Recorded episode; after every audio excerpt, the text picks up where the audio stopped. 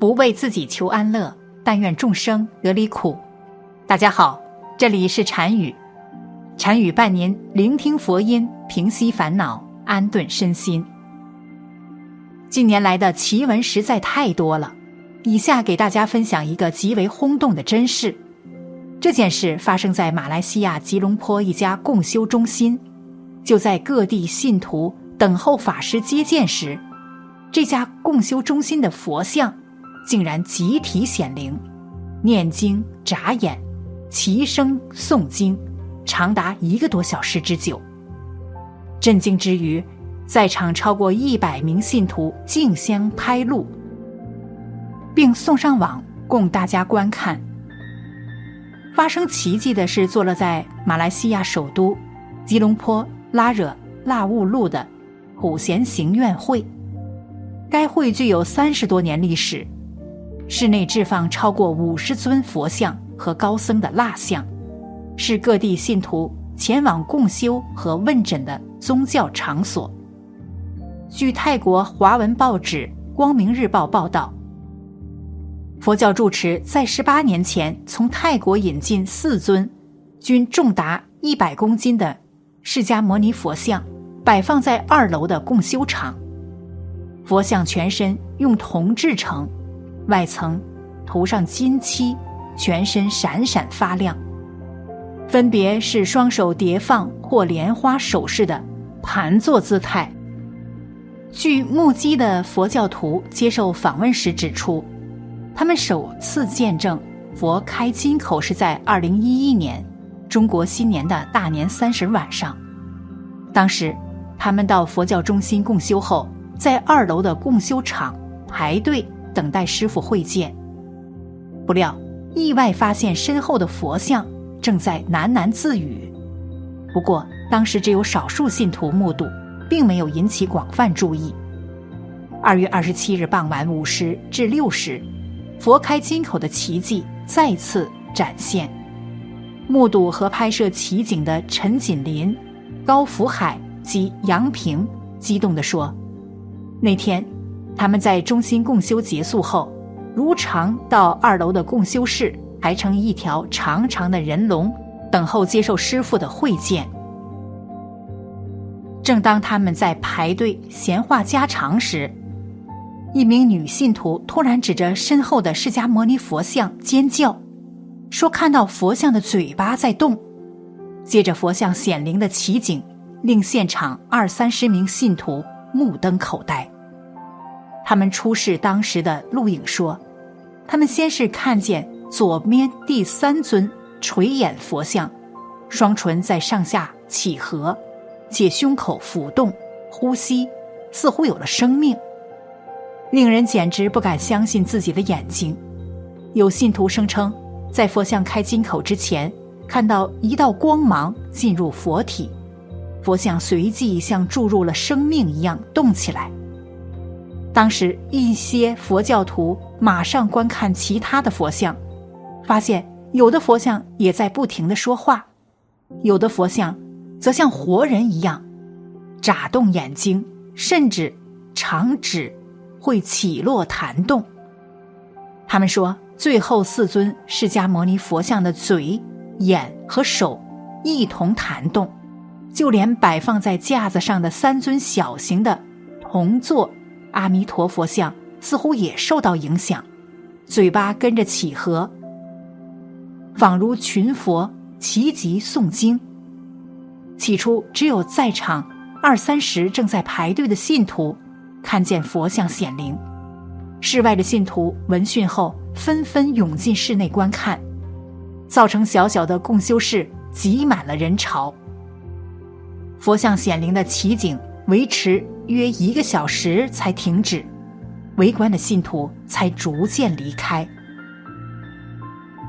目击神迹的佛教徒杨平受访时指出，他在普贤行愿会修行长达八年，多年来首次看见佛开金口的奇景，令他感到非常难忘。普贤行愿会住持受访时说。他在一九七八年成为普贤行愿会住持，并在十八年前从泰国购入四尊释迦牟尼佛像，佛像都是用铜打造，每尊重量超过一百公斤，一个人抬不动。十八年来，佛像不曾被移动过。他和信徒们经常在佛像前虔诚诵经。主持说，佛像已多次显灵，开始时只是金身发光，接着就是发出声音。佛像发出的声音特别响亮、和谐，好像来自另一个空间，听了很舒服。这和我们诵经时的急促声音截然不同。类似佛菩萨显圣的奇闻不少，但像这样真实轰动而且有视频记录的不多。佛法难直难遇，佛菩萨为度化众生，百千方便，以增强修行人信心。不过这种瑞相可遇而不可求，我们只需精进修行，日日不辍，终有一天可以正果。不知从什么时候开始，身边越来越多的人都声称自己信佛了。起初没太在意，以为信佛不过是一种信仰而已，人人都可以有，也可以没有，这既是权利，也是选择。首先来讲，很多人不信佛，所以再去讨论佛的任何内容都毫无意义。信则有，不信则无。几乎所有的佛教徒都懂得，不去与不信者谈论佛，以免产生歧语、憎恨或诽谤性语言。这大概就是对佛的起码敬畏吧。然而，即便是信佛者，那也是参差不齐的。至少从信的形式上，可分为信、拜、学、修这大致的四种形式。一，信佛。信佛指的是相信有佛的存在，也相信佛的存在形式与空间纬度上的差异。也就是说，不以人的认知能力及现有的科学手段去解读、去定义。知道到达佛的彼岸，那是很遥远的事。二，拜佛。拜佛也有人称之为求佛，所谓的拜佛，实质上指的就是信佛、学佛与修佛中的一种过程与形式。而这种拜佛的形式大体分两种：一种是简单的求佛保佑、求佛办事，也就是求财、求好运势；一种是顶礼膜拜，给自己注入寄托性心理暗示。三，学佛。学佛指的是对佛学的系统内容、理论知识的具体实践行为，例如听闻佛法、诵经、持咒、祈祷等。四，修佛。修佛指的是修行心性，简单的概括就是把听闻到的佛法加载到潜意识中，然后。再用于指导、释放到人的行为中去。信佛、拜佛、学佛与修佛，这是不同的四个阶段。如果从心理科学上去对应这四个等级的心理内容形式，大体如下：信佛不过是一种概念而已，拜佛不过是一种形式而已，学佛不过是一种过程而已。到了修佛的层面上。才有可能对人的心性产生作用与改变，这也只是有可能而已。之所以有人不信佛，那是因为信佛也看不到佛，眼见为实。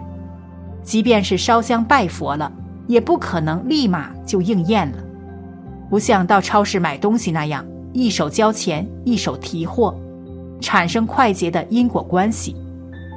学佛则更是件繁琐的事，因为是往心理层面上的潜意识中进行加载内容，所以就需要不断的反复积累叠加式的去串习自己的意识。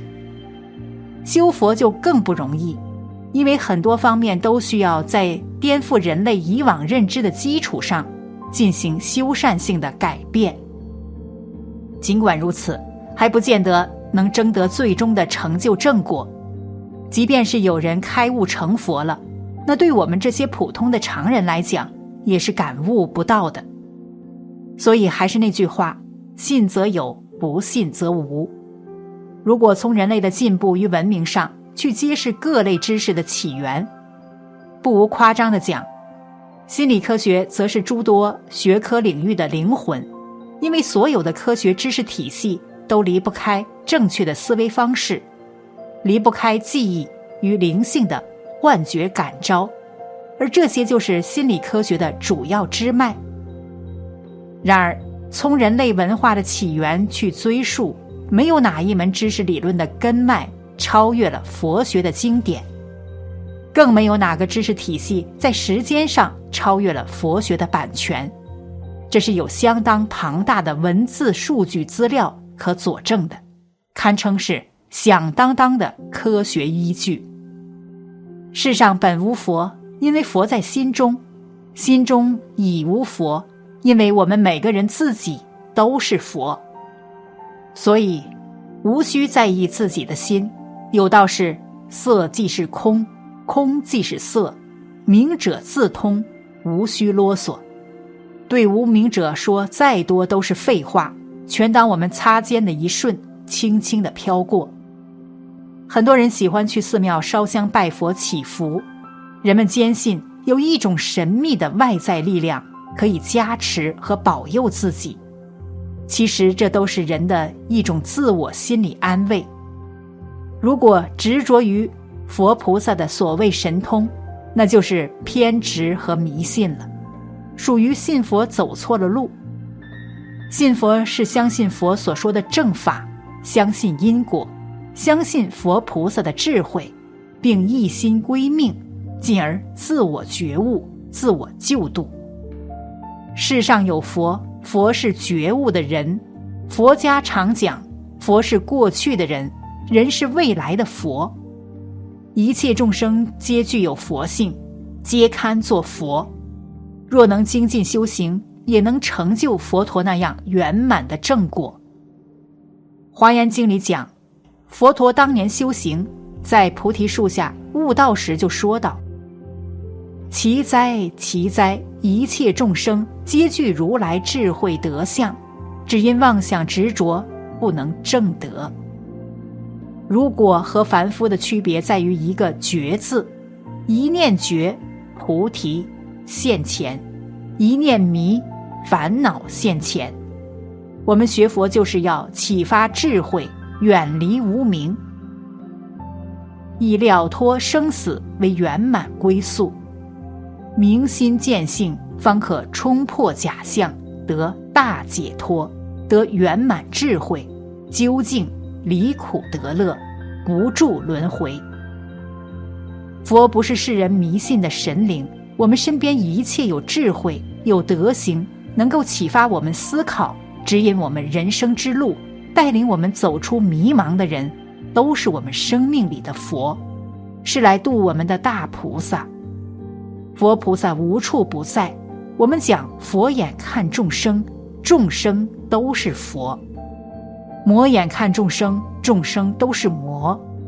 你的内心世界是什么样，你的人生就是什么样。学佛不要妄想走捷径，善恶到头终有报。从来因果不用忙，广种善因，善用其心，自有福报庇佑。学佛就是要我们变成一个善良的人，没有那么复杂。善良的人自有天佑。好了，本期的视频就为大家分享到这里，感谢您的观看。禅语陪您聆听佛音，平息烦恼，安顿身心。如果您也喜欢本期内容，请给我点个赞，还可以在右下角点击订阅，或者分享给您的朋友。您的支持是我最大的动力。咱们下期再见。